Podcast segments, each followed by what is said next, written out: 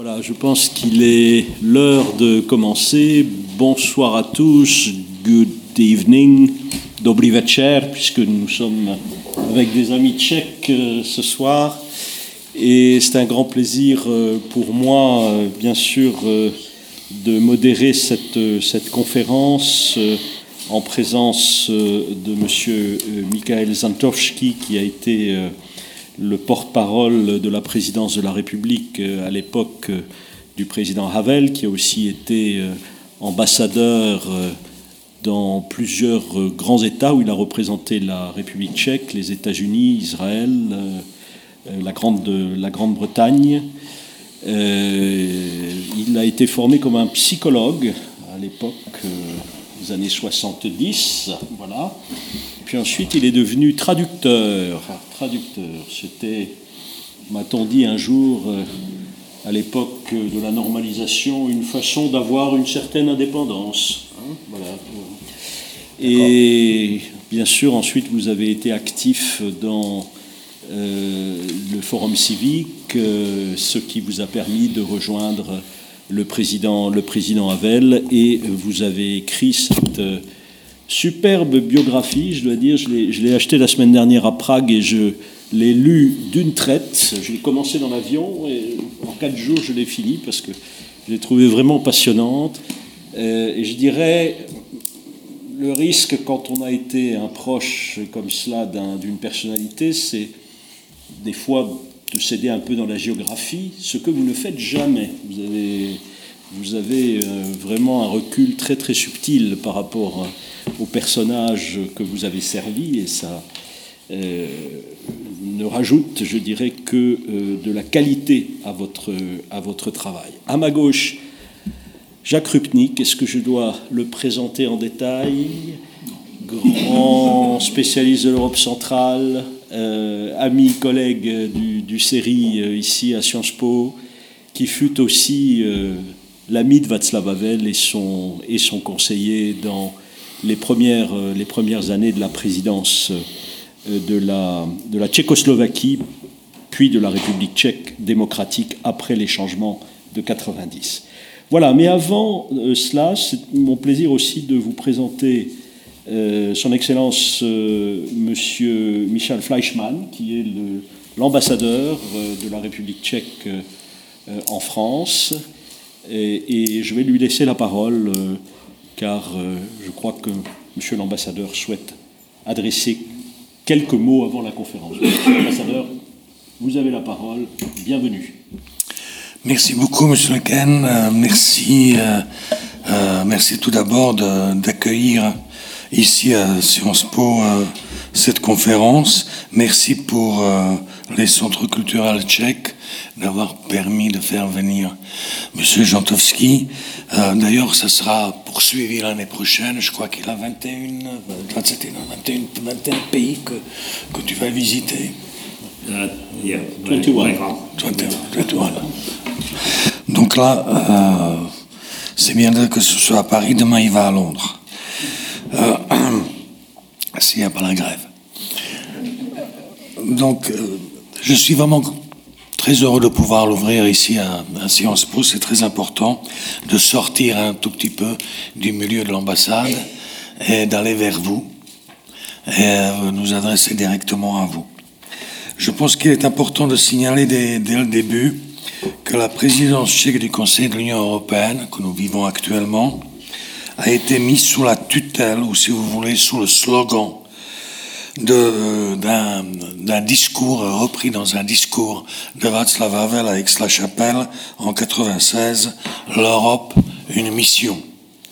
Et comme je sais que cette idée d'utiliser ce slogan et de, de, revenir vers Václav Havel est l'idée de Mikhail Jantovski, je lui laisserai développer ce, ce sujet-là à lui tout seul, je ne vais pas le développer moi-même. Mais en tout cas, ce slogan, c'est ce qui décrit notre présidence du Conseil de l'Union européenne. Qu'est-ce que ça montre? Tout d'abord, cela montre une continuité. Depuis la révolution de Voulour, la République tchèque est restée toujours liée à l'idée de l'Europe et s'est engagée pleinement dans cette mission. dans cette euh, situation actuelle de la guerre en Ukraine et la conduite éhontée de la Russie, euh, la présidence tchèque a vraiment focalisé toute sa présidence sur la question ukrainienne et sur les questions qui sont bien sûr liées à l'Ukraine, soit la crise énergétique, la crise, euh, les diverses crises que ça accompagne. C'est un conflit européen, c'est un conflit mondial. Il faut s'en rendre compte. Nous sommes en guerre en Ukraine, on se bat pour nous. Václav Havel disait que le problème de la Russie, c'est qu'elle ne sait pas où elle commence où et où elle finit. Je pense que ce conflit, cette situation actuelle devrait pouvoir nous permettre de finir avec cette question, d'en finir, et d'expliquer aux Russes où ils commencent et où ils finissent. Il disait aussi dans son discours, si je me souviens bien, à l'ONU, il disait, si vous voulez nous aider, aider la Russie.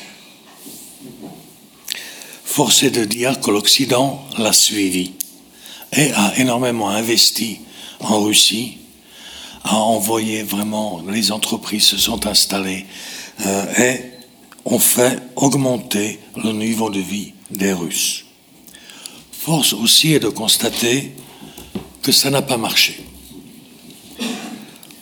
La situation actuelle le montre. Même si on apporte aux Russes tout ce qu'ils veulent, ils s'opposent quand même à l'Occident. Vous savez pourquoi?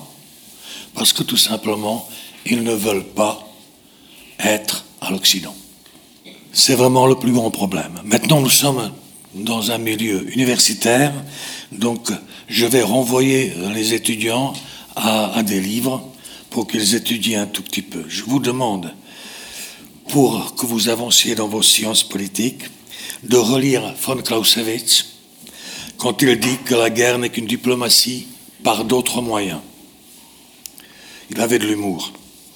Relisez de Koustine quand il, quand il disait qu'en Russie, le moindre mot vrai est considéré comme un attentat contre la sécurité de l'État. Relisez Ernest Renan et sa définition ce qu'est une nation. Pour lui, ce n'est pas, ce n'est pas, la nation n'est pas formulée par une langue, ni même par une ethnie, mais par une volonté de faire de grandes choses ensemble pour l'avenir. Vous verrez, en lisant tout cela, que pas grand-chose a changé dans l'esprit des dirigeants russes, depuis le XVIIe jusqu'à aujourd'hui. Sans faire d'anachronisme, vous verrez rien n'a bougé et qu'il y a une constante, celle de l'impérialisme russe, celle d'une slavophilie sous l'égide de la Russie toute seule. Nous, les Tchèques, on n'existe pas pour, pour les Russes. Nous sommes des Slaves, donc nous sommes des Russes. Václav Havel savait tout cela, et je suis très heureux qu'on revienne vers ses pensées, vers ses réflexions, ces réflexions à Prague. Au château de Prague se sont réunis il y a une dizaine de jours 44 présidents et chefs d'État pour débattre de l'Europe. C'est un débat nécessaire et je dirais vital. L'Europe à Prague a fait passer un message à la Russie quand même. Elle lui a montré l'avenir de la Russie, elle lui a donné l'architecture de l'Europe, lui a donné l'architecture de la future Europe celle des 44 pays. 44 idées d'Europe, mais qui ont une constante en eux-mêmes, la démocratie, la liberté, la vérité, les droits de l'homme, l'état de droit. Et je dirais, je dirais surtout pas de nationalisme. Je pense que la réunion de, au château de Prague, de la communauté politique européenne, aurait plu dans cette formule-là à Václav Havel. Merci. Merci beaucoup, Monsieur l'ambassadeur.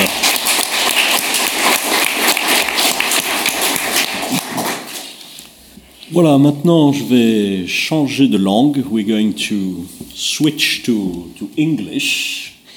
And uh, let me just remind you the uh, general title of the conference, which is Europe seen from the center, so Europe seen from Central Europe, the legacies of Václav Havel in the uh, reflection on Europe. Uh, Michael Zantovsky, you are going to start uh, this uh, debate, and uh, your uh, presentation has a very simple title Havel's Europe. So tell us in 20 minutes, please, what Havel's Europe was and what's the legacy of that. Mr. Zantovsky, you have the floor. Uh, merci beaucoup, uh, Excellence, Monsieur l'Ambassadeur, Professor Queston, uh, Mesdames et Messieurs. That's it. Uh, I will have to start with uh, apologies. Uh, the first is obviously for not for speaking English. I I can speak some French, but I'm sure that you don't want to hear it. So please forgive me. The second apology is for using this contraption that uh, uh, you know should not stand in the way of intellectual discourse. But I, I have to explain I'm, I'm a victim of child abuse. Uh, in, in one real sense. I was born left handed, and when I went to school in the 1950s, I already wrote with my left hand, and I became a victim of an effort to reteach me to write with my right hand. And in that way, I forgot to write with my left hand, and I can't write with my right hand. I'm completely dysgraphic.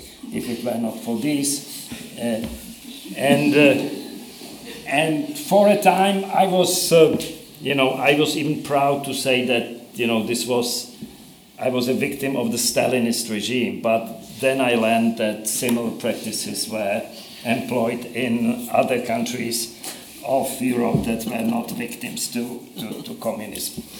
Uh, so the apologies are now out of the way. Mm. Uh, uh, Europe, Havel's Europe, Europe according to Havel. Uh, it sounds very pompous, but uh, and we have to keep in mind that nobody is indispensable, even Václav Havel. It is possible to imagine Europe without Václav Havel, but it would be a different Europe. Just moving around uh, Europe these days, as our moderator said in his introduction, one keeps coming across reminders of his legacy.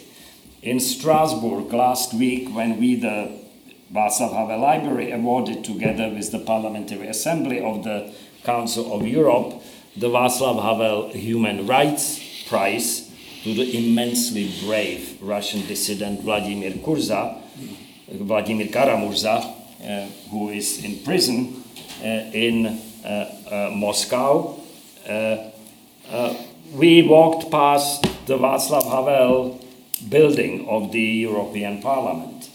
On Thursday of last week, I was speaking at another Václav Havel European Dialogue in The Hague near the Havel Place. The Havel Place is a technical term. It's a, an untypically modest historical monument consisting of a table and two chairs, and it is now installed in more than 50 cities and towns across the world. And on the way from The Hague here, I passed through Brussels with the, another Havel place installed next to the building of the European Parliament in Leopoldspark in, in Brussels. And just a few months ago in June, I had the pleasure of unveiling a Václav Havel place in the Jean Monnet house in Bazoches-sur-Guyonne, some 50 kilometers away, in the company of uh, Roberta Metsola, the President of the European Parliament. And my friend, His Excellency the Ambassador, is telling me that soon we may also have a Havel place in Paris. Well, mind you, having a monument is not a very reliable measure of a historical figure's worth or significance. Just as on other continents, among the statues of great men, we find in Europe also statutes of, statues of tyrants, of murderers, of megalomaniacs. And the modern thinking is that they should be all taken down and destroyed. But I think there is something to be said for keeping them around as mementos together with the history they uh, represented. Fortunately, Havel does not qualify in any of the above categories, so his symbolic legacy is safe. And, you know, moreover, dismantling a table with two chairs would appear somewhat ridiculous as an act of historical justice. It you know, wouldn't work. The Czech presidency in the Council of the European Union in the last six months, which we have taken after the French presidency in the first half of the year, is taking place under the Havel motto Europe as a task. And the question we need to ask is then what is this task Havel had in mind? How much or how little of it was accomplished? And in which ways it remains incomplete? Leaving aside with some regret Havel's theatrical work, which has become a part of the European theatrical canon, even before anyone has heard of Havel as a dissident or a political figure, and much of it, much of it is connected to Paris and France through figures like Samuel Beckett and Eugene Ionesco and, uh, and other modernist playwrights of the 1950s and 1960s. His contribution to the European political thinking and history is simply put threefold. It consists, in my mind at least, of uh, uh, three aspects. The first, in insisting that consciousness precedes being and not the other way around, as the Marxists believe, mm-hmm. as Havel said in his address to the US Congress, and insisting that every political act is a moral act. He once again brought back the moral question to the center of political universe. Together with people like Andrei Sakharov, Jan Patočka, Jacek Kuroň, Bronislav Geremek, and others, he had advocated the centrality of human rights and the defense as a universal political goal throughout the communist period. And he went to jail for that, for five years. After this principle became recognized in the 1975 final document of the Helsinki Conference on Security and Cooperation in Europe, it became a formidable weapon which finally helped to bring down the communist monolith in Central and Eastern Europe and opened the way for the reunification of Europe. Since it also elevated Havel to the position of a head of state, it enabled him to make it a core principle of the Czech foreign policy lasting to this day. It's uh, one of the pillars of continuity the Czech foreign policy stands upon in spite of occasional attempts to disrupt it, uh, and I believe it served us in, in good stead. All this while Havel knew that human rights are too important to rely on the state for their protection. This made him a tireless promoter and ally of the civil society, both home and abroad. The second aspect of uh, Havel's legacy is uh, his advocacy for the process of the European integration and uh, his political way to uh, achieve it. He advocated the European integration and the enlargement of the European Union with the newly liberated countries as a quote a unique attempt at a democratic union of states. And it was an ideal that Havel did not discover for himself, but it ran in his family for three generations. Mm. Even his grandfather was an early supporter of, uh, of European integration and of some kind of a European federation.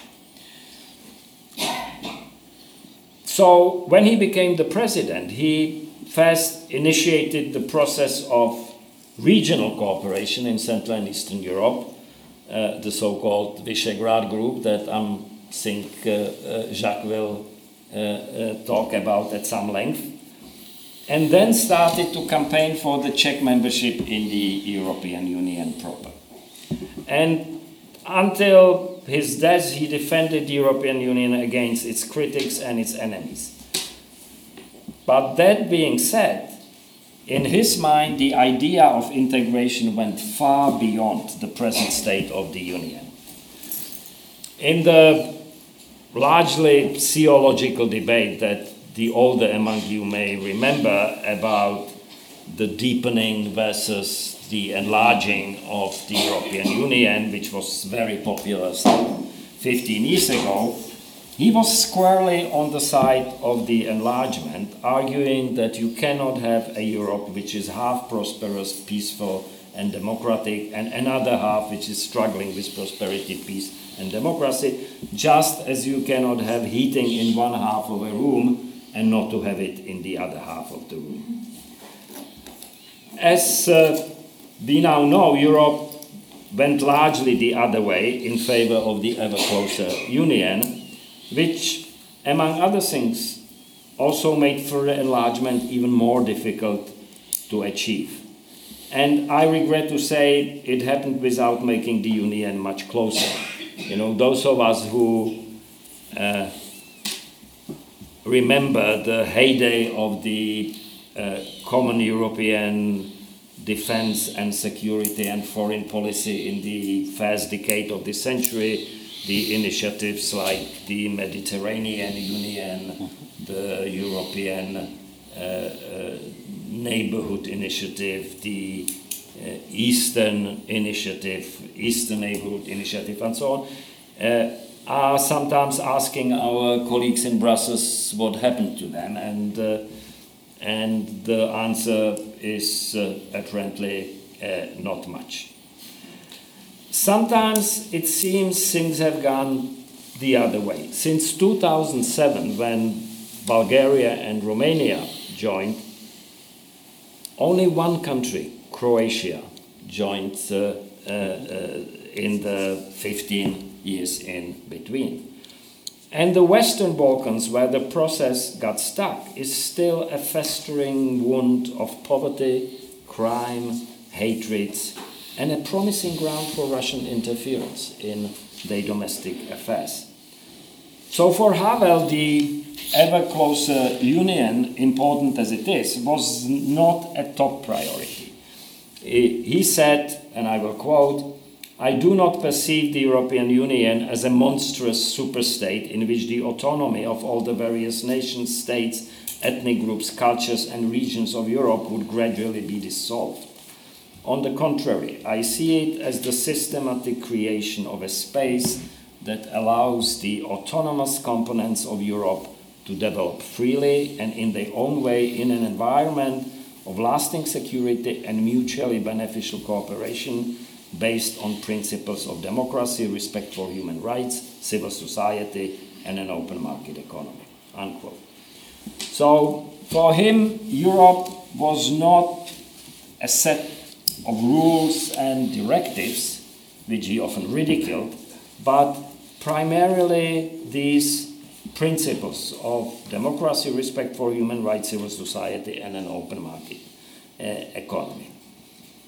The sad connection or the sad contribution, which is connected to the other two, uh, that uh, particularly stands out at this time was Havel's contribution to the European security.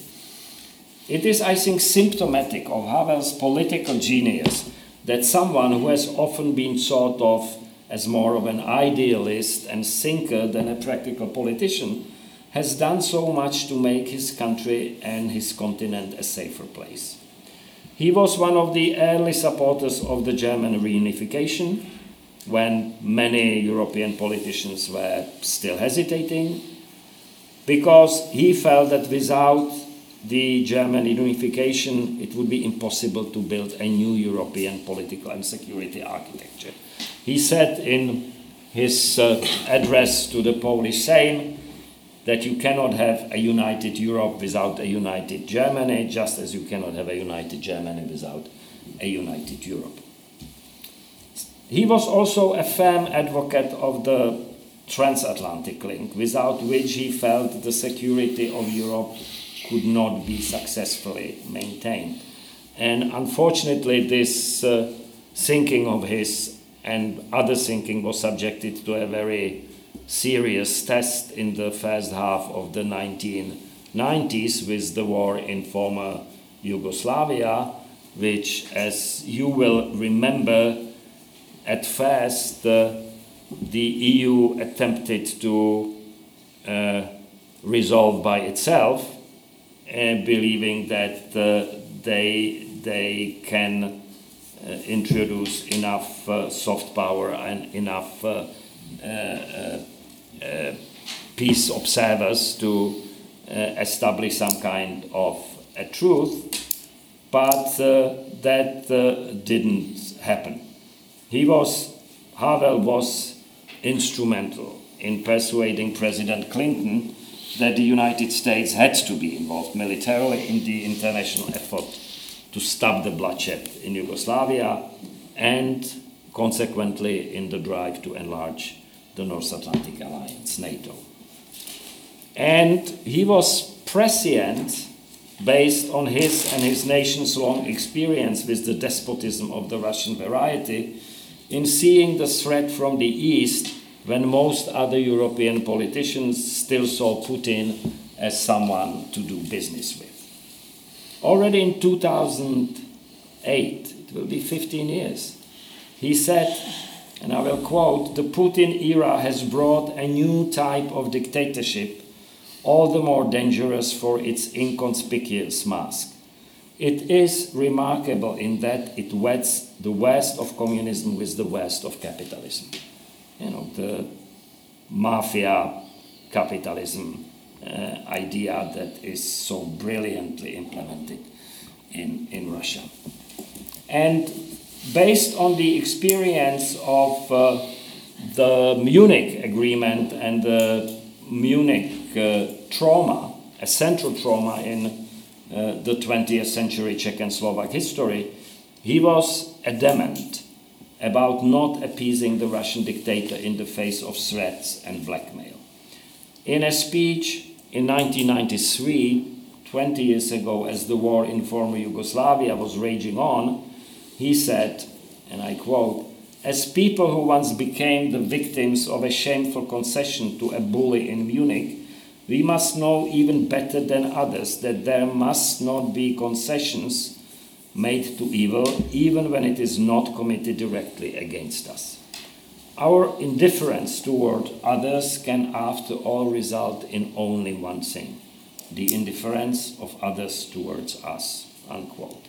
And if anything can be called the Havel doctrine in the realm of foreign policy, so this is it, this is the Havel doctrine.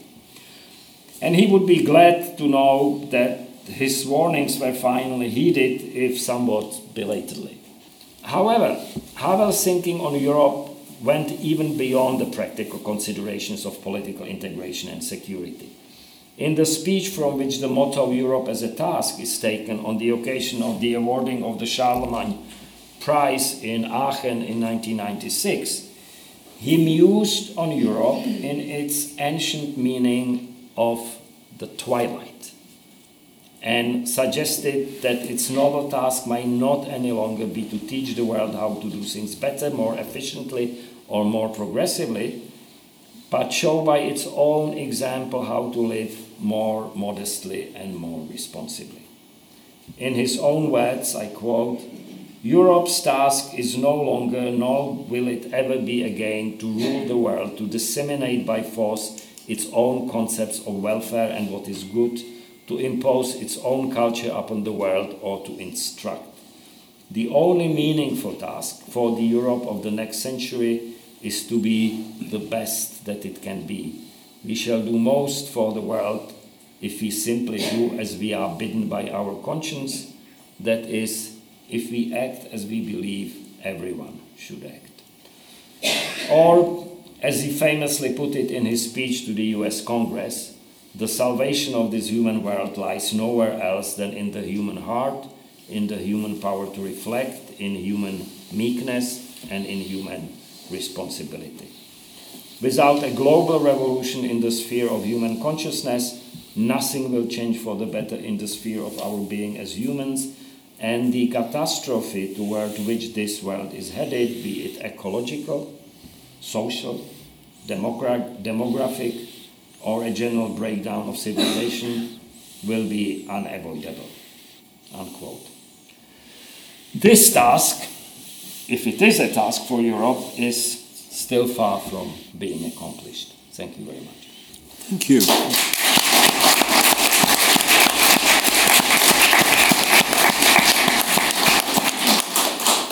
Thank you very much, Mr.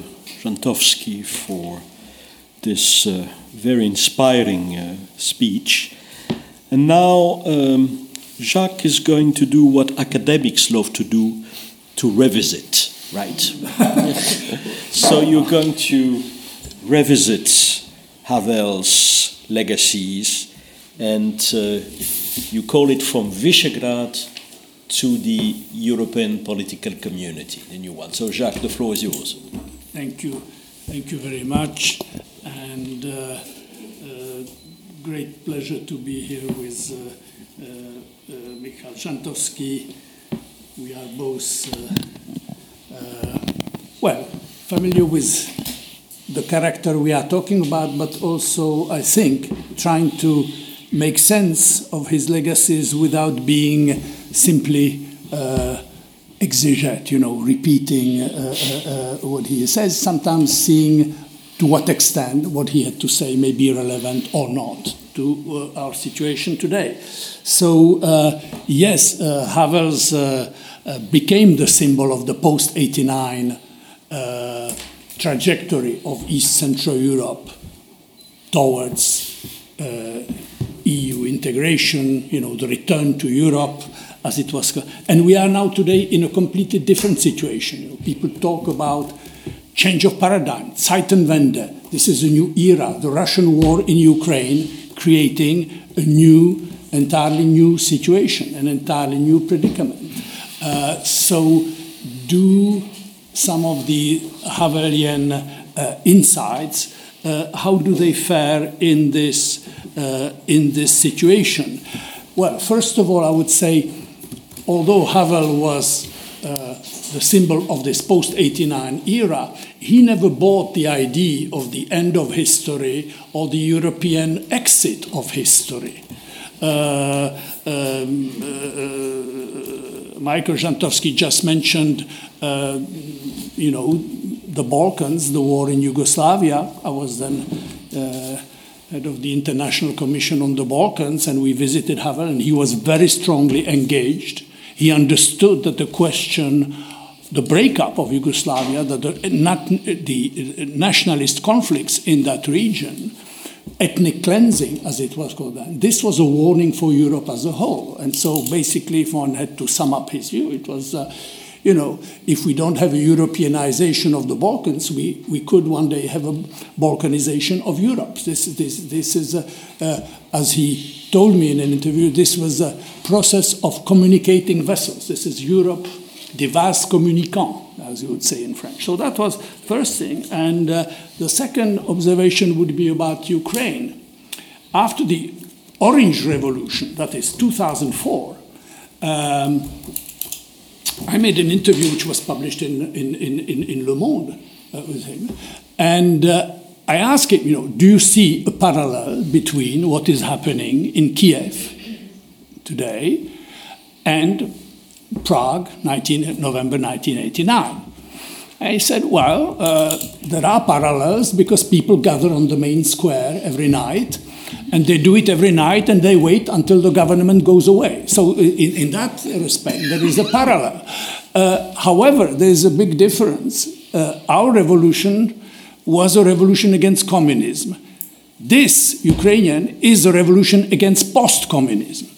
So I asked, well, what is post communism? He said it's a mixture of an authoritarian regime and mafia capitalism. So uh, he was already, you know, uh, engaged. So uh, although he was, so to speak, the symbol of this triumphant post 89 era, he was well aware of some of the problems uh, uh, that we were uh, going, to, uh, uh, going to face. I, I don't have much time. I will briefly mention three issues which have to do with his thinking about Europe and which have some relevance to, to our situation uh, today.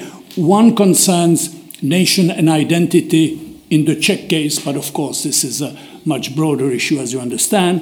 One about Central Europe and its contribution to European integration, the Visegrad Group, if you want, and thirdly, the uh, enlargement question and the prospect of a European uh, political community. Uh, so, briefly, uh, yes, uh, Michael Zantovsky said there was a continuity in Czech foreign policy with its, let's say, concern for human rights. Uh, yes, on the whole, that is very much true. But in terms of the domestic political debate about Europe and the articulation between nation and Europe, which is, uh, uh, uh, uh of course, was dominant in, uh, in the post 89 period, I would say there were at least two, two main poles, the, the two Václavs, if you want. There was, a, there was Václav Klaus and there was Václav Havel. And uh, the first one had a kind of Thatcherian view of what Europe should stand for, and basically, and, and his memorable sentence, uh, are we going to let our identity and our sovereignty to dissolve in Europe like a lump of sugar in a cup of coffee.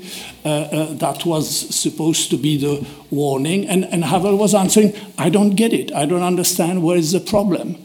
Uh, uh, uh, Europe as a threat to our identity or something like that. He said, I'm from Prague, I'm Czech, I'm European. These are three dimensions of the same identity, three complementary dimensions.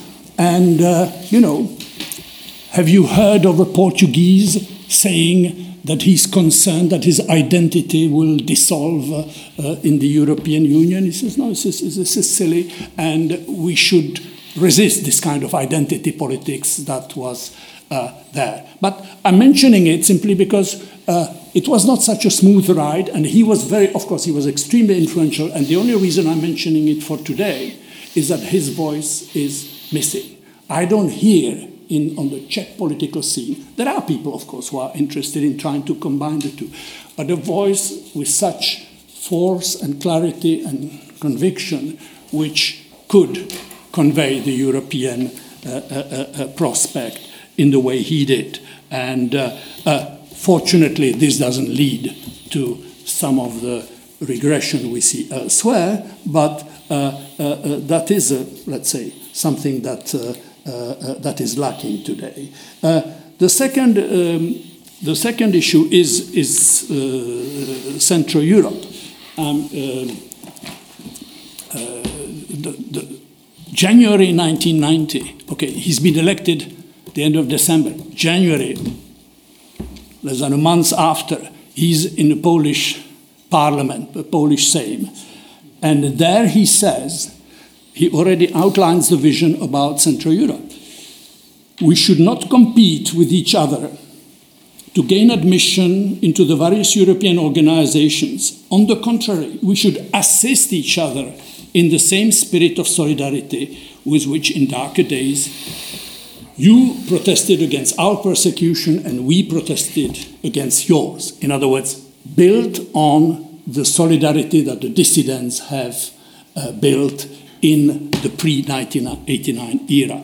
Secondly, for the first, I'm still quoting him, for the first time in history, we have a real opportunity to fill the great political vacuum that appeared in Central Europe after the collapse of the Habsburg Empire with something genuinely meaningful. So there you have uh, not just solidarity from the period, no, there is a geopolitical vacuum which is not just left by the end of the Soviet Empire, but which he traces back to the end of the Habsburg Empire. And we have to fill it with something meaningful. What that something meaningful could be, of course, European integration is our goal, as uh, the previous quote mentioned. But in the meantime, we should have Central European cooperation. And this is where you get three former dissidents Václav Havel, Lech Wałęsa, Arpad Göncz, the Hungarian president, three former dissidents, you know, founding together the Visegrad group at the beginning of 1991, and more or less in the spirit of what I've just quoted from, uh, uh from Havel. This was not uh, the only proposal on the table at the time. There was a proposal by the Italian foreign minister, uh, uh De Michelis, called the Pentagonale. Uh, uh, where he wanted initially five countries. Like, and then, then, then, of course, people said, yeah, but you don't have Poland among the five. Oh, okay, so let's make hexagonale and, and so on. And, uh, and so it went that by the year 2000, the Central European Initiative, as it was rebranded, had 16 members. and when Macedonia joined, I, I asked Václav Havel, is this still Central Europe? And he replied by saying, there are institutions that perish out of excessive politeness. and I then said, Do you think that may apply to the European Union? He said, Cannot be ruled out. Okay, that was, uh, that was more than 20 years ago, but uh, that explains why he thought the Visegrad Group should remain a smaller, not overly institutionalized endeavor. If you start out of excessive politeness and uh, expanding is, you, you've lost track of the first, of the main purpose, which doesn't mean that you cannot ad hoc cooperate with others, of course. And, you know, in Little Litomyšl in 94, yes, the Visegrad presidents met, the four. By then, Czechoslovakia had separated, so you had four, not just three. But they invited, you know, there was a Slovenian president, there was Austrian president, and there was a German president, von Weizsäcker. And uh, I will spare you a memorable scene where I asked the Hungarian president to define Central Europe, and he he messed up. But anyway, I will, I, I, if, you, if we have time in the discussion, I will return to that member of the scene. But there you have Visegrad plus. You can ad hoc. And I then thought this is interesting because that means Visegrad leaning westward. If you have Austria and Germany, two members of the EU, you are basically thinking of Visegrad, Central Europe leaning westward. That, that's what it meant. That's, that's how I read what that meant.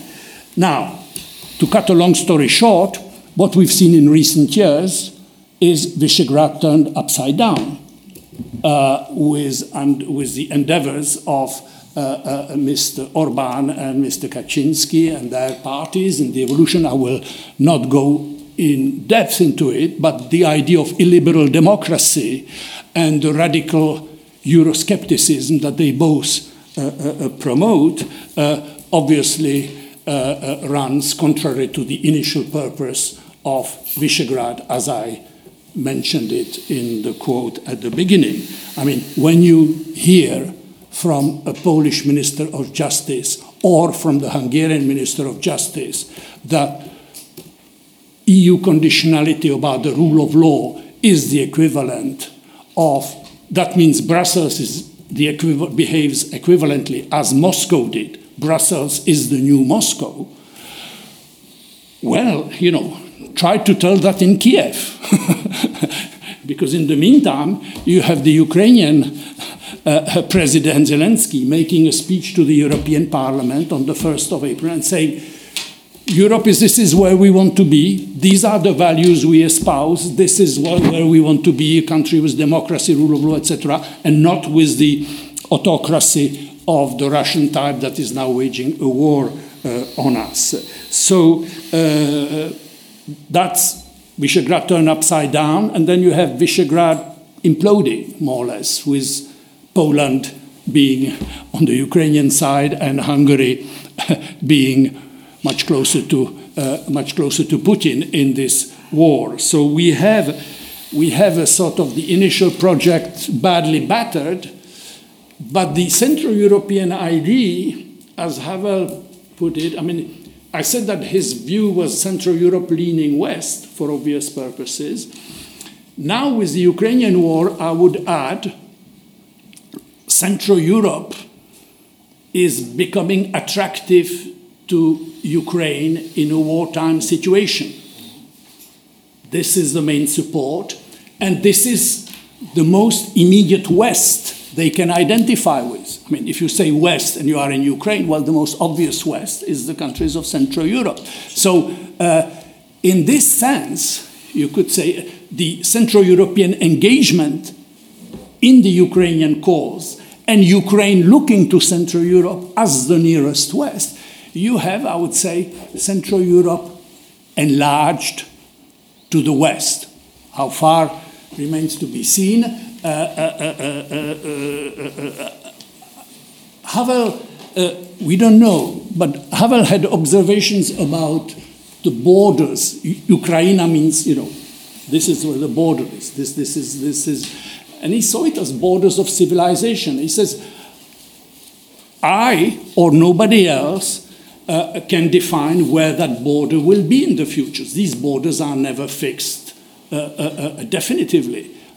However, the one thing we can say, it should be Ukraine's choice where they want to belong. So uh, that, is, that is a crucial thing. Said there is a divide, yes, and, and, and, and I can see it, and, and, uh, and it's a very old one, historical, religious, what have you, etc.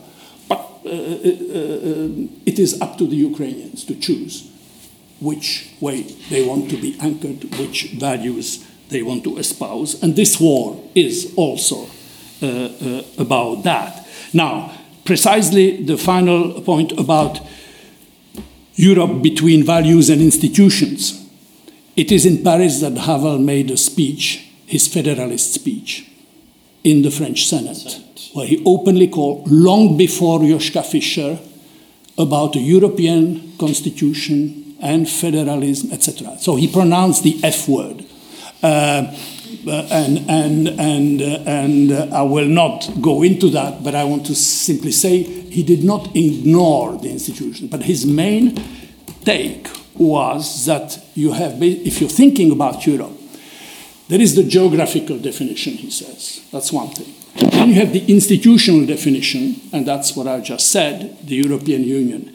And then you have what he calls Europe as a common destiny. And that is about values that is about uh, uh, uh, democratic values, and he says it has fuzzy borders. Back to what I just said about Ukraine, you know, the, the borders of that uh, Europe of values can evolve, of course.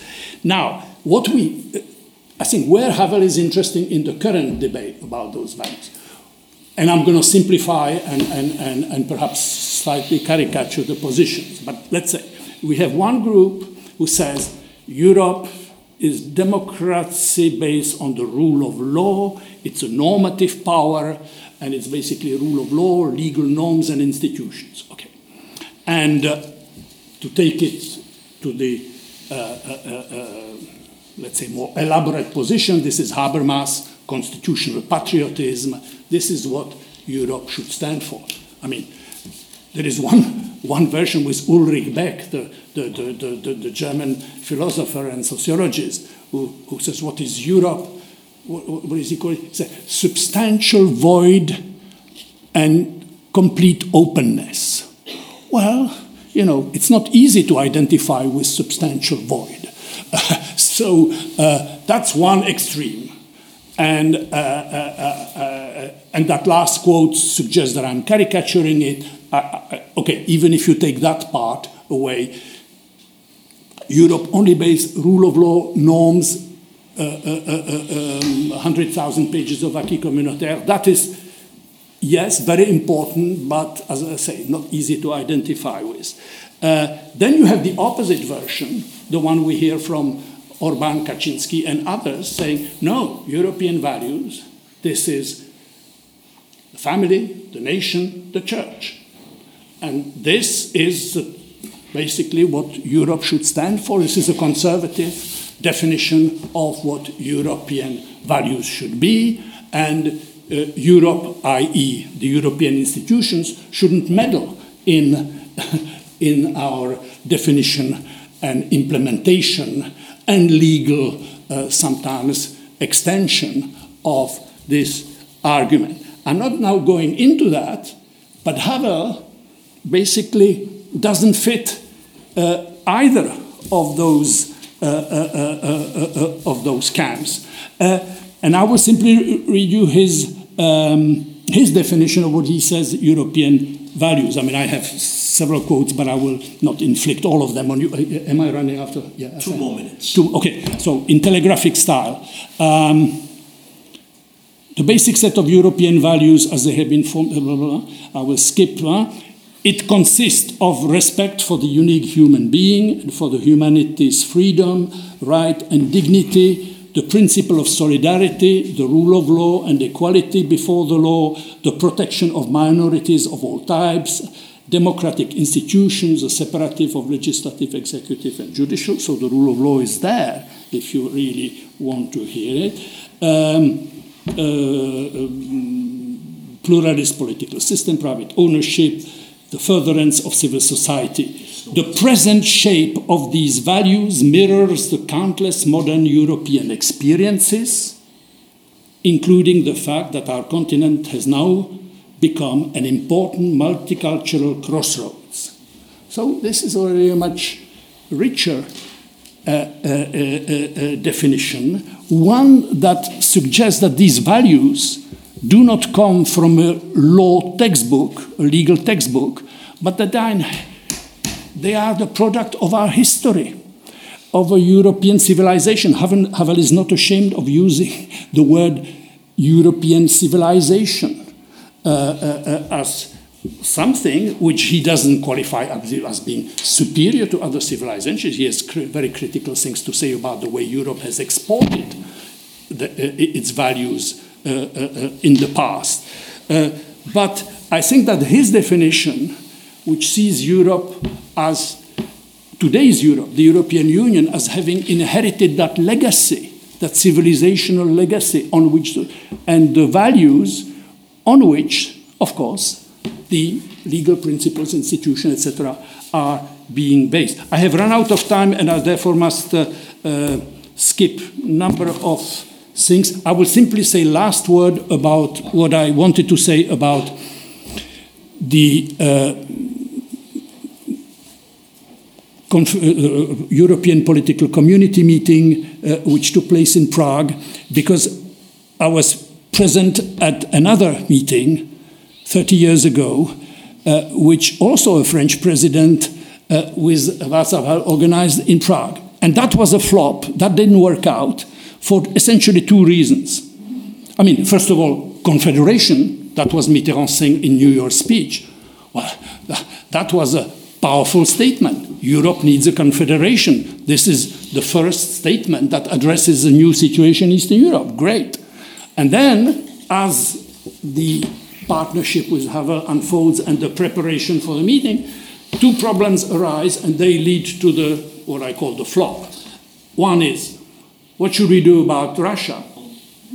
and, and, and Mitterrand said, well, we must not do anything that would undermine the power of Gorbachev. And I would say, well, you know, how do you make a confederation with, a, with an empire which is in the midst of breaking up? Not easy.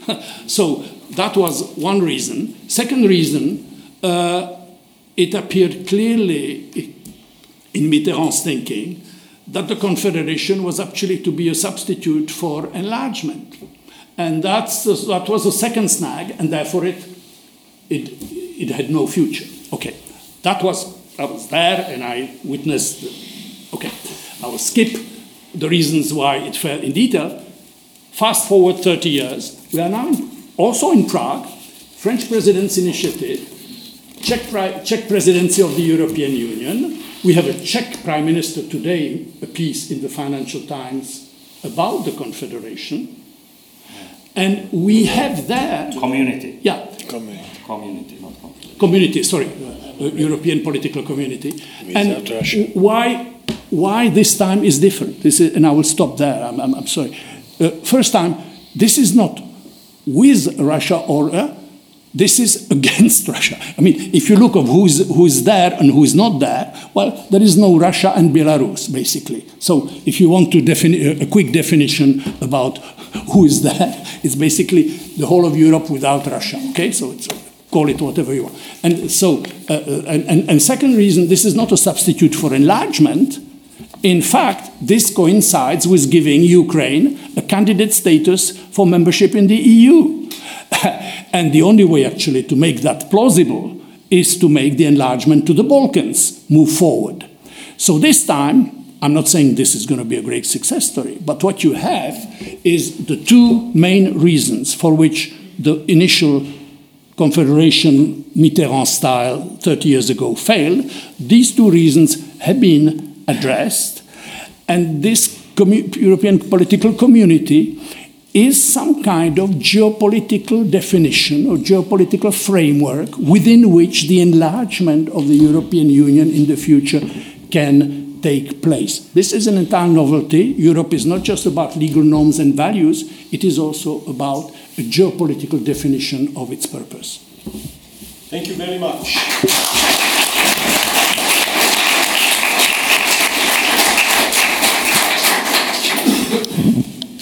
So now it's time for, for debate, Q&A. So what I suggest, ce que je suggère, c'est que vous puissiez poser vos questions dans les deux langues, le français et l'anglais. Si c'est en français, je traduirai pour euh, Monsieur Jantowski. Donc euh, ne vous sentez pas, euh, comment dirais-je, contraint par la langue. hein. Si euh, vous préférez parler le, français, faites-le. Voilà. Donc euh, j'ouvre le, j'ouvre le débat je propose qu'on prenne trois premières euh, questions. Je vois un bras qui se lève. Oui, Emilia. Une question Thank de you la Lituanie. much. Yes, Emilia Ponzute Galois. I'm Lithuanian, a researcher here. So I'm part of the Visegrad group oriented towards the north. Thank you very much for, for this very inspiring um, conversation. I have a question precisely on the European political community. Thank you for reminding us the history. And I'm wondering, you know, it, this time it happens in Prague again. And I'm wondering if this is not um, an institution which uh, suffers from excessive politeness. I'm wondering how much the Czech do believe in this in this uh, initiative. And another question, which is related, uh, in France, uh, we're speaking already about uh, the political center moving towards the e- Europe's east. I'm wondering how much the Czech people believe that it is actually happening. Thank you. We are taking maybe a second question. Who? Yes, is there a, any other question in the back? Une autre question? Bon, alors, you're going to answer this one. Okay. Uh, Michel. okay, uh, I'm very grateful for the uh, two questions. Uh, on the first one, I. But it will be no surprise for Jacques because we have already been uh, discussing it a little. I. I am not as uh, optimistic about the prospects of the European political community as uh, he seems to be uh, suggesting, and uh, for several reasons. First of all, I was like Jacques, I was there in 1991 when the conference with Mitterrand on European Confederation was. Uh, uh, was uh, taking place in Prague, and I was also co organizing it, and I was in charge of the media outlet and spin. And, and this may be, but I think 30 years later it may not be so scandalous. Uh, uh, it may be a revelation, but uh, already before the conference started, we uh, were not certain that this idea would fly. and for several reasons. Uh, there was a, a theory, political theory, behind the confederation idea or les assises, as, as it was uh, uh, called then. And the theory was a theory of concentric circles, in which the core was the European Union with its own core in Paris, I suppose. And, uh, and it was surrounded by the larger circles of countries that uh, uh, have uh, a more or less firm affiliation towards the European Union. And in his speech during the conference, Mitterrand said literally that, you know, in, for some countries, there's uh, no telling whether and when uh, in the future they can, uh, they can join. Tens and, and tens of years, he said. Yes, yes. He said decades. Yeah, you're right. He said decades, perhaps longer. Yeah, that was the words. That was the words, and uh, uh, and we did not think that would please some of our friends uh, uh in the Balkans and even in the in the Baltic countries at at that time, and uh, and as much as we liked Francois Mitterrand personally, we did not do much to help him. This, even Havel did not do much to help him. Yeah, and uh, uh, and why am I saying this? Uh, uh, the language behind the European political community that Macron used before the conference is very similar. Yeah, and and the line about uh, countries having to wait maybe decades, he repeated word verbatim, word for word. Uh, so uh, it uh, uh, it certainly is a politically positive idea because it will encourage, you know, new potential candidates to think about getting closer, but I don't think it will get them there, and I don't think uh, it's uh, uh, designed to, to, to, to get them there. So, this is my uh, uncertainty about, uh, uh, about the European political community.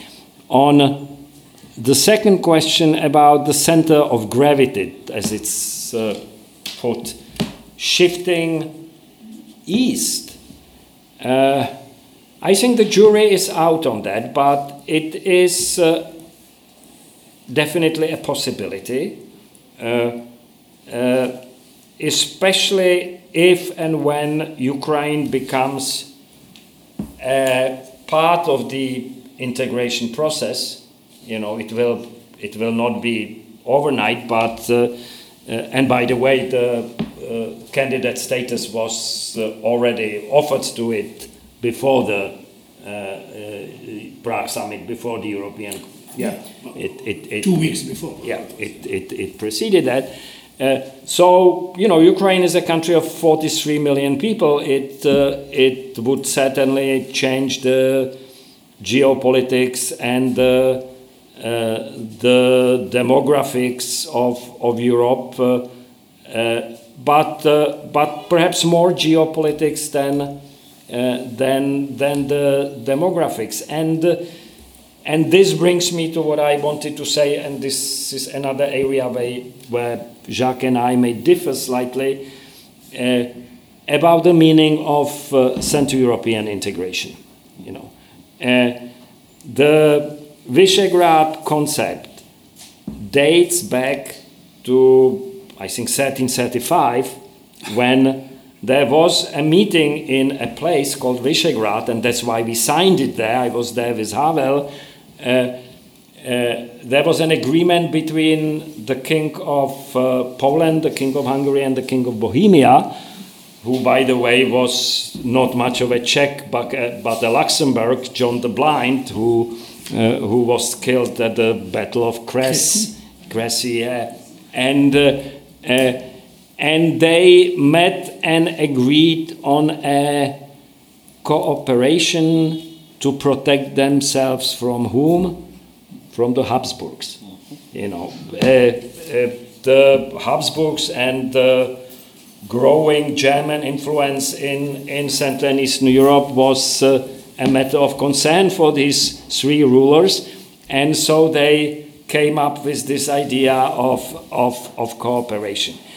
So, you know, for me, Visegrad is very little about Orban, and I don't even want to waste too much time on Orban. I think Orban will be history, hopefully soon, and uh, and Hungary will still be Hungary, and uh, Poland will still be Poland. But uh, there is a deeper trait or, or aspect of Central European identity that goes back centuries, and that uh, went through various variations within the Austrian Hungarian Empire and so on and so forth. And that has, and this is what interested Havel about it enormously, that has a deep intellectual content. You know, the idea of Central Europe as a, a as a seed of cultural thoughts and ideas that you find in Kundera, that you find in Havel, that you find in Czeslaw Milosz, that you find in György Konrád. And, and this, the idea of Central Europe, is different from the idea of Mittel Europa, which is uh, the uh, German version of, of uh, Central European perspective. And uh, it is, I think, important regardless of the uh, of the current political realities, which are not very encouraging. I, I agree with that. And the last sentence on this, you know, one, uh, one demonstration of uh, the fact that such an identity for all the problems still exists was when the Czech Prime Minister Fiala and the Polish Prime Minister and the Slovenian President were the first international statesmen to take the trip to Kiev and to be there with Zelensky uh, to, to stand up for Ukraine, etc., etc. No other European statesman was willing to do that at that time. And, uh, and I think it has to be recognized and credited. Thank you. Yes, uh, no. Uh, yes, no other European statesman, especially not Viktor Orban. Uh, no. So, uh, yes, the, the definitions, uh, I, I agree that the definition of Central Europe, including for, for, for Havel, was not limited to Visegrad. The way he formulated this attempt to coordinate the efforts of these countries coming out of the Soviet fold and trying to embark on a democratic transformation and European integration. That was an agenda for Central Europe, and he was trying to give it some. Uh, uh, common uh, ground, let's say, but obviously it has deeper historical, uh, deeper historical roots. Indeed, at that meeting in Litomyšl in '94, where he asked me to chair the debate among the Central European presidents, I started the discussion by asking each of them to define Central Europe. And uh, I, gave as a warning to the Hungarian President Arpad Göncz, you know, this is what I will be asking in the debate, etc. So I tell him, and he gave me as a, a, as a reply, oh, for me, Central Europe is where East and West meet without neutralizing each other. Wow. I said, oh, this is an interesting definition. Great, that would be a great opening line for the discussion. But I'm told by protocol that the oldest among the presidents was Weizsäcker. And so I go to ask von Weizsäcker, say, do you mind if uh, it's Arpad Göncz starting the discussion. No, of course not. Let Arpad speak first. Then we start the debate, light turns on, and I ask Arpad what is Central Europe for you? Oh, Central Europe, it's extremely complicated question. Uh, you know, on one hand, on the other hand, and you know, frankly, I difficult to tell. And so it went complete disaster. Weizsäcker was looking at me saying, you know, Rupnik just asked me to give the floor to this guy. So I asked Weizsäcker, is Central Europe for you Mittel Europa? Just as uh, since Michael just mentioned, is it Mittel Europa? No, no, Central Europe is not uh, uh, uh, Europa because that, of course, he understood means uh, German sphere of influence. No, no, we should call it Central Europa. And, uh, and, and Germany has its role and, and partnership can be a partner, etc. And we so, so um, anyway.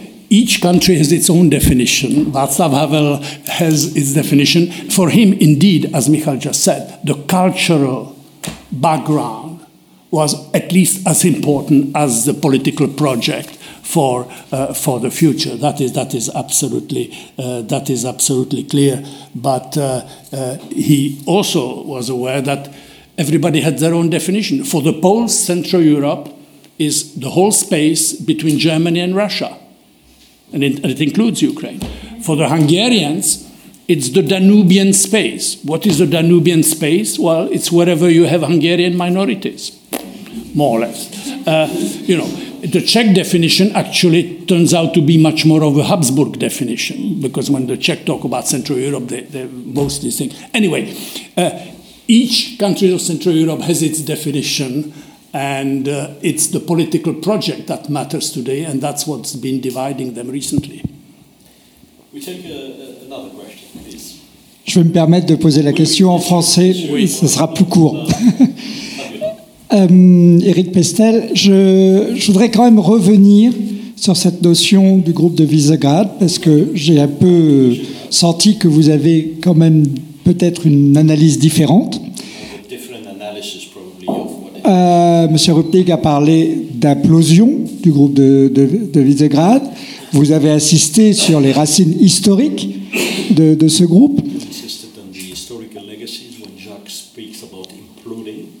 Est-ce que, est que vous pensez néanmoins que euh, cette coalition, alors au-delà des gouvernants euh, hongrois et, et polonais qui, qui, effectivement changeront euh, probablement, est-ce que vous pensez que ça a une réalité dans l'avenir Et est-ce que, au contraire, avec une maturation de plus en plus grande dans l'Europe, on ne va pas arriver à des coalitions plutôt thématiques, euh, euh, à géométrie variable?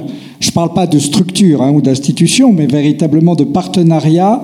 Ou est-ce que vous pensez qu'il y a vraiment une réalité d'un partenariat sur tous les thèmes euh, liés aux, aux, pays euh, qui font partie du groupe Visegrad.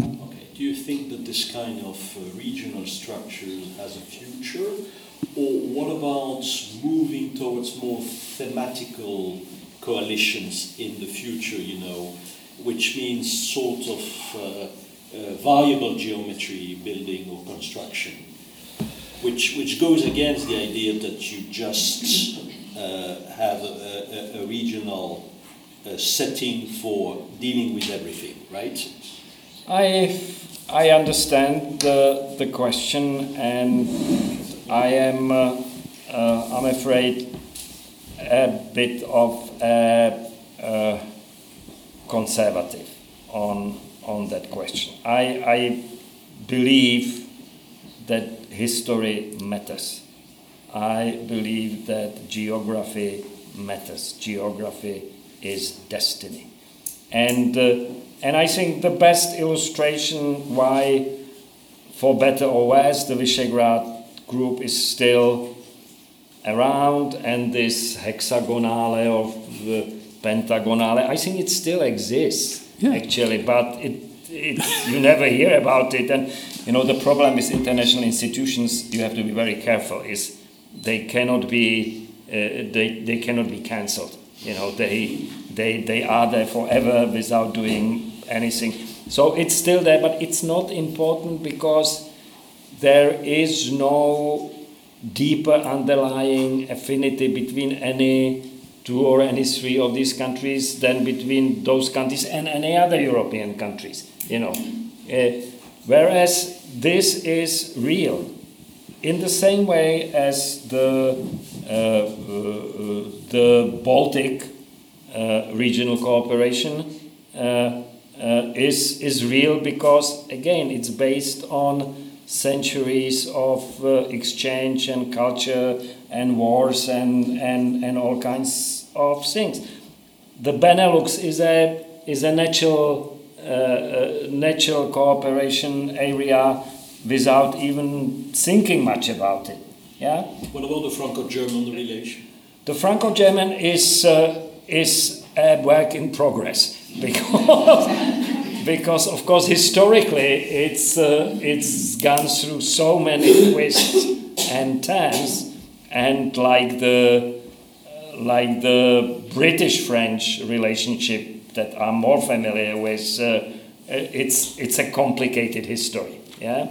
And our history is also complicated, but, uh, but somehow it, it works. And what, but not all parts of it work.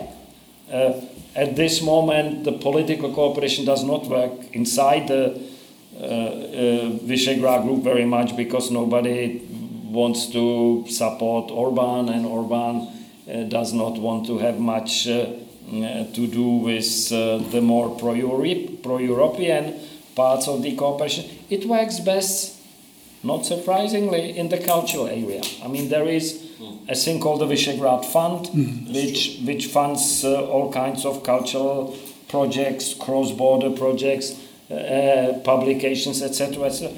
It works irrespective of Orban or Kaczynski or, or anyone else. It's, uh, it's funded, and that, uh, that is a great thing. And the last thing I will say on this is it's not like, you know, we are the uh, model pupils of the Visegrad Cooperation and the uh, uh, Hungarians are the bad boys of the Visegrad Cooperation. Over the 30 years, this role has changed, and there was always one country which was the uh, model student, and one country which was the bad pupil. And during the early 1990s, it was Slovakia with Mečiar. Mm. You know, we didn't want to cooperate with Mečiar. Then Klaus had his own ideas, and he didn't have much time for Visegrad cooperation. It was you know, it was holding us back and we were the best anyway. So, so etc. etc. Yeah.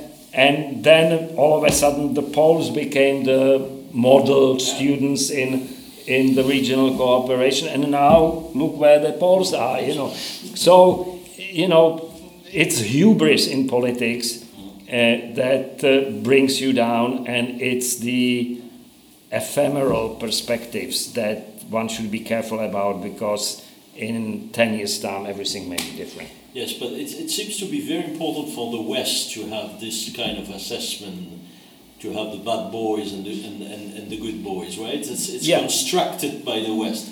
The Musterknabe, as the Germans said, and the Sorgenkind. Right? Yeah, yeah, yeah, yeah. Well, that's, of course, that's the language. right. Jacques, would you like to say uh, well, perhaps I would Je me permets quand même d'ajouter une chose sur le Visegrad 4. Euh, ce sont des présidences d'un an. En ce moment, c'est la Slovaquie. À partir de juillet 2023, ça va être la République tchèque. Donc, messieurs, mettons-nous d'accord. Euh, on en discutera en juillet prochain. His French is too good for non, moi je pense. Just, just remind the presidencies that it's a Slovak presidency and a Czech presidency. No, no. Uh, uh, Czech presidency Hungary, uh, and Slovak presidency, that, uh, that will uh, be the easy part. Uh, the more difficult, I mean, the two countries that were closest were Poland and Hungary, okay? Kaczynski and Orban. They met in Krynica in 2016 and said, What we want to do together is to bring counter revolution in Europe. This is their word, this is a quote. Okay, Krynica, October 2016, counter-revolution in Europe. Well, today they are at opposite poles over the war uh, in in Ukraine. So, yeah, uh, swings and roundabouts. They are both are uh, conservative, and they belong to the. When I talked about the European values, they are, belong to that second group. the family, the church, the nation, and as distant from, uh, uh, uh from Europe uh, uh, as possible. Uh, what I think, I mean, it, it has been asked about the geopolitical center of gravity. Well, that has been something that has, that question has been around basically since 1989. If you no longer have a divided Europe, the European Union as such is confronted with what will happen in the space eastward. And what you have basically and the Ukrainian war now simply extends it further, is geopolitics move eastwards, institution moves westwards, because the anchor of the institutional anchor for that new architecture is in the West, it's in the European Union. And uh, that is not going to move. And if it were going to move, that may be a problem because you say Europe has difficult time functioning at 27 and now you tell us or oh, you think it's going to be better at 37 well if you believe that you, you believe anything. So even an extended europe an enlarged europe of which i am an advocate uh, and i've been a, a supporter of needs needs to have uh, needs to have a political core you you cannot imagine a, a, a, an entity of 37 countries uh, um, uh, working smoothly, etc. It will have to uh, change its internal modus operandi. You will not have enlarged, okay, this is my conviction, you will not have an enlargement to 37 unless you modify some of the rules of the game, including voting procedures, etc. Here is the expert on the voting procedure. If you have questions, you ask him after. Okay, but tonight I am the moderator.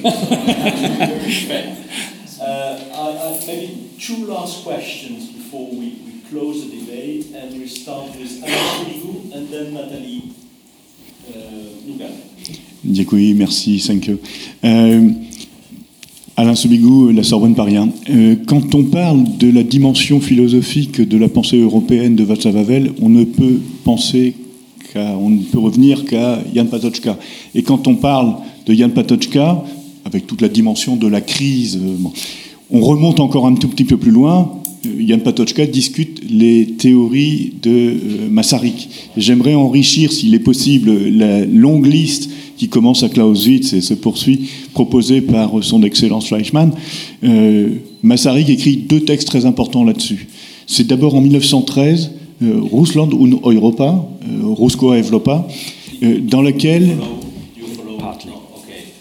Je, je, traduirai en tchèque après peut-être. Ah, oui, mais on, on, peut le faire simultanément. Oui, tu peux continuer. dans, and Masaryk. And Thomas Garrigue Masaryk. And Thomas Garrigue Masaryk wrote important text, one in 1913, mm -hmm. called in German. Russland und Europa, Rusko Evropa. Et dans ce livre, j'ai honte, hein, un livre de 800 pages, je le résume en une phrase. Masaryk opère, vous savez, les philosophes, euh, euh, ils ne sont pas dans la logique d'union, de communauté, ils sont dans la délimitation, euh, la précision de la définition. Et euh, après avoir lu tous les grands auteurs russes, avoir rencontré Gorky, avoir rencontré Tolstoï, il arrive à cette définition un petit peu nette, hein, je suis désolé de cette netteté, mais en gros, l'Europe, c'est la rationalité, et la Russie, pour encore longtemps, c'est le mysticisme. Bon. Est-ce que, est que nous sommes sortis de cette distinction rationalité-mysticisme? Est-ce que dans la grande Europe à 44 pays, euh, la Russie post-mystique euh, peut, euh, peut, venir? Il y a un deuxième texte que Jacques Rupnik connaît bien, puisque nous l'avons republié il y a 20 ans. C'est, euh, et que, que j'ai eu l'honneur de le préfacer. Nova Europa, la Nouvelle Europe, et dans lequel il déplace à nouveau son jeu de définition et il précise un tout petit peu, avec, euh, entre les deux, entre le livre de 1913 et celui qu'il écrit en 1918, 12 millions de morts. Ça amène à réfléchir un petit peu autrement. Et il distingue le match en disant euh, cette grande guerre que tout le monde croit inutile, une boucherie insensée, etc., elle a, elle a un sens. C'est le grand match que vous résumez fort bien dans votre euh, introduction. le grand match entre la démocratie d'un côté, la théocratie de l'autre. Ce sont des modalités de la définition de 1913, hein, euh, rationalisme contre euh, mysticisme, démocratie contre théocratie. Est-ce qu'on est sorti de ce match? Est-ce que la Russie est sortie de ce match? Est-ce que la délimitation de l'Europe peut faire l'économie de ces définitions un petit peu rudes. Et je suis heureux de verser euh, le nom de hum, Thomas Massarik dans la discussion parce que c'est du solide. Thank you very much. Uh, okay, go, go ahead, maybe. Yeah. Uh, well, I, will try to be short. You know, Masaryk was a great systematician of uh, in the 19th century tradition, and in in doing so, he sometimes slim, simplified uh, uh matters, uh, including in in his book on on on on Russia and Europe. First of all, you know, I'm sorry, but uh, after 50 million dead people in the Second World War, you know, we are not entitled to speak of ourselves as a rational uh, continent. You know, we are as much a potential subject to uh, waves of irrationalism, populism, uh, fascism, and the current uh, events are, uh, you know, there are some signs of that in the in the current event. The second thing, which is equally uh, uh, obvious, is that uh, there are great intellectuals in the Russian tradition of a non-mystical type, you know, Herzen, uh, Turgenev, you know, uh, others. The problem is that there are so few of them that the, the, the Oriental despotic, mystic uh, mentality um, always prevails as it is prevailing uh, today. So uh, uh, I, I, you know, in terms of practical policy, I think we need to work to support the ideas of rationality in our Russian uh, friends that we're still communicating with, and we have to fight against the ideas of irrationality that uh, threaten us from, from the inside. Thank you very much. Nathalie Nogaret. While Nathalie is getting ready, I would just add to the, the idea, uh, the title of Masaryk's book, Russland und Europa, suggests that he's talking about two different entities. And his insight into Russia is very much through literature. He's read everything, he's read Dostoevsky, he's read, but not only, of course, he knows the history well. Uh, what is interesting is that this perception has been revived or vindicated today. You know, when Kundera wrote his essay, Central Europe as a Kidnapped West, he received thousands and thousands of pages criticizing him for expelling Russia from Europe. He said, I, ne- I never expelled anything. I simply said it is another civilization. Another civilization. Uh, and I think that some of those insights from Masaryk and others, including Kunderas, have, have been Uh, uh, uh, vindicated. And then, of course, on your, well, I, I, could say things about the second, but I won't because I wrote the preface to that book. So those who are interested, you will, will, read the preface. Yeah. Thank you very much for thank you very much for this um, very important discussion. I think the theme is very important: the legacy of Václav Havel and how we think about Europe. And I think the, the this having this discussion now when there's war on the continent is, uh, is uh, absolutely fundamental. And I think it's uh, a, a, probably a conversation that we're only really starting, I think, uh, because war is the, uh, the single most important defining feature right now in Europe. And so my, my, my question is, Um, the title is um, Europe as Seen from the Center, and my question, to try to keep it short, has to do with uh, Europe and the transatlantic link as seen from the center. And I would argue that in this country, in France, we are not taught, taught and um, maybe I will be. Um, uh, maybe I, I, will get some pushback from uh, from teachers here or professors, but I, my experience is we are not taught in France as students, as uh, school children or uh, lycée, uh, high school children.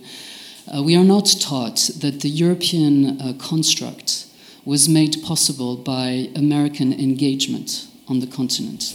The European construct was made possible because there was the Cold War and the American, the United States needed to consolidate, stabilize democracy in Western Europe after the absolute disaster of the two world wars. And we had the European construct with that background. Uh, to uh, fast forward to today, I believe that European unity, maybe you will disagree, I believe the European unity that we see, the relative unity we see today in the face of war, is uh, possible thanks to US renewed engagement in Europe. Diplomatic, uh, deliveries of weapons, support to the Ukrainians, and the push, the diplomatic and political push for Europeans to rally around this policy of support to Ukrainians. I believe without the, the, the US role, this would not, not be happening in this way. And certainly we know that 70 to 80% of the support to Ukrainians is, is coming from the US. So my question is, looking at this picture today, what do you think uh, Václav Havel's uh, assessment or uh, outlook on this particular situation of a transatlantic link apparently renewed, but also we know it's different from when the Yugoslav war happened, right? Mm. In the early 90s, there was no doubt that US engagement in Europe would last. Today, it's, it's a big question mark. So, uh, what, what would you think? how would you guess? How would you guess that uh, Havel would see this uh, transatlantic equation today? Thank you. Thank you very much. Can, can I add something to that? Because please, you, you, please, please. You said that you have a responsibility in uh, designing the slogan "Return to Europe." And I have the impression that return to Europe meant for Havel more return to the West than to Europe, right? So including Europe plus the US. And that has always been a controversy with the French conception, right? Where you, we, we separate United States from, uh, from, uh, from, uh, from Europe in uh, our conception of, uh, of the world. So would you, would you say, yes, in, strategic autonomy, etc., etc. Well, it, it's, it's, a continuity, right, uh, from from the Gaullist period onwards. And Mr. Mr. Macron is not is not renewing anything. He's in the continuity, right? Uh, so um, how how what what about? Well, I know about the Czech perception, but I'm asking you, what about the Czech view of that, on that? Well, you know, first of all, uh, nobody knows what the the Back to Europe slogan was supposed to mean because uh, it was completely spontaneous. It was uh, something that you had on the streets. It was not something that Havel or anybody else, you know, invented. People, uh, you know, screamed back to Europe, and uh, and I don't want to parse it too much, but I think uh, what that what they meant was back to who we are. You know, it's. Because in our minds there was never a question that we were expelled from Europe or that we were not Europeans anymore. We, we were, uh, you know, Europeans waiting for an opportunity, and the opportunity came, so we said back to Europe. Uh, I, I won't say more about that. But uh, I, I will say, of course, I realize that it's a different perception in in this country. But uh, even here, you know, if it were not for uh, French support, the United States would never exist, probably. Yeah. And uh, so you have a responsibility, you have a role, you cannot deny it, you know. And, and uh, for us, it's a no-brainer because, uh, you know, it's, uh, I count already four or five times in the last uh, uh, 100 years or so that at critical moments, the United States came to the rescue of, of you know, Czechoslovakia would never uh, existed if it were not for Woodrow Wilson and uh, the 14 points uh, at the end of the First World War.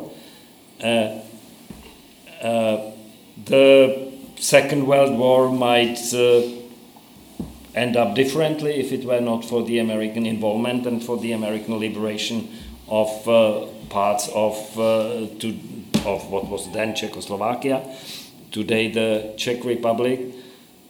Of course, the United States were instrumental in winning the Cold War. I mean, it, they were not alone. I mean, we, we had plenty of support from French intellectuals, less so from the French government. Uh, but even with the American government, the support uh, uh, varied uh, over, over the years. But uh, uh, that in 1989 it came to the end of the Cold War and the reunification of Europe. Can you imagine it without the United States playing a role? I can't. I already spoke about uh, uh, the war in former Yugoslavia. Again, the involvement uh, was was decisive. Yeah, then, and and the most current situation. Let's be frank. If the Biden administration did not take a tough line, and I, I was a bit surprised by how how clearly and uh, and uh, uh, effectively they responded. You know, today we in Europe might be in a whole lot of trouble because in the beginning there was no one else who uh, was you know standing up and waving the flag. You know, it was the Americans again, and not to mention the material scope of the of the support, etc., etc. Uh, uh, it may not sound easy to French ears, but if you look at the map, at the end of the day, Europe is a very small promontory at the end of a very large Eurasian continent without the strategic depth that the alliance with uh, North America offers us, you know, and without a military might, uh, uh, I, I think we could, you know, develop theoretical arguments whether we would last two years or five years or ten years, but uh, not much more than that. Yeah. So let's not kid ourselves. Personally, I totally agree with you, except one thing is that the Americans are able to elect people like Mr. Trump, right? Which could be a problem for us. Uh, that's the ephemeral uh, perspective again. You know, uh, De Gaulle, uh, he was a fantastic man. He took France out of the military structures of the North Atlantic Alliance. You know, uh, uh, who Chirac brought them back. Yeah, I think I think it was Chirac. Uh, Trump lasted four years. There are more dangerous things than Trump, and that is the mentality, the political uh, mentality, and the political uh, forces that invented Trump. Yeah, that that that made him the monster he, he, he became. Now, luckily, he's gone. I hope he will never come back. Uh, but, uh, uh, but yes, it's a problem, but it's a four-year problem. You know, it's not, it's not a century-long problem. Jacques. Well, no, I, I, I, agree with practically everything that has been said. I would simply add on, on, on this uh, last uh, point that the, the European strategic autonomy has, as I understand it, uh, has no chance whatsoever to be accepted by Europeans, that concept, if it is understood or presented or conceived as something that would be against the transatlantic bond. If that were the starting point, it's a non starter. Okay, so, and, and everybody knows that, including, including uh, Mr. Macron. However, the Trump experience uh, and the underlying currents that you mentioned, yeah. which entail a lot of disengagement from the world, disengagement from international commitments, disengagement from international governance. It can be on the climate, it can be in all sorts of things. Basically, the isolationist streak that is there. Uh, uh, that nationalist isolationist streak that is there behind the uh, uh, uh Trump phenomenon, and it can be an, in different guise next time, is an encouragement for Europeans to think that there will not always be somebody who will fix the things for us. you know, and uh, uh, uh, one conclusion from what you presented, and I agree that this has been often the case. Oh, uh, uh, uh, we don't have to worry because at the end of the day, somebody will fix it, and that somebody is the United States. I know. I think no, we can no longer say that, and that is a that is a, an invitation, let's say, for Europeans to think on their own feet, uh, not against the transatlantic bond, but, but uh, to make sure precisely to be a convincing partner for the Americans. Because the one thing the Americans have constantly been saying is that uh, uh we have other commitments. You know, the pivot to Asia has not been invented by, by Biden or by Trump. It was, it was there. And all of them are thinking of the agenda of the 21st century, which is uh, in Asia. And, and, and somehow Putin has managed to bring back the Americans into Europe. So, in a way, reassuring in some respects uh, for the traditional Atlanticists that uh, some of us are, but that is not a completely reassuring thought. And the final word the idea that Europe is a mere peninsula extension at the end of the Eurasian continent, that's Paul Valéry. And uh, uh, he was a poet, but also a very clear thinker.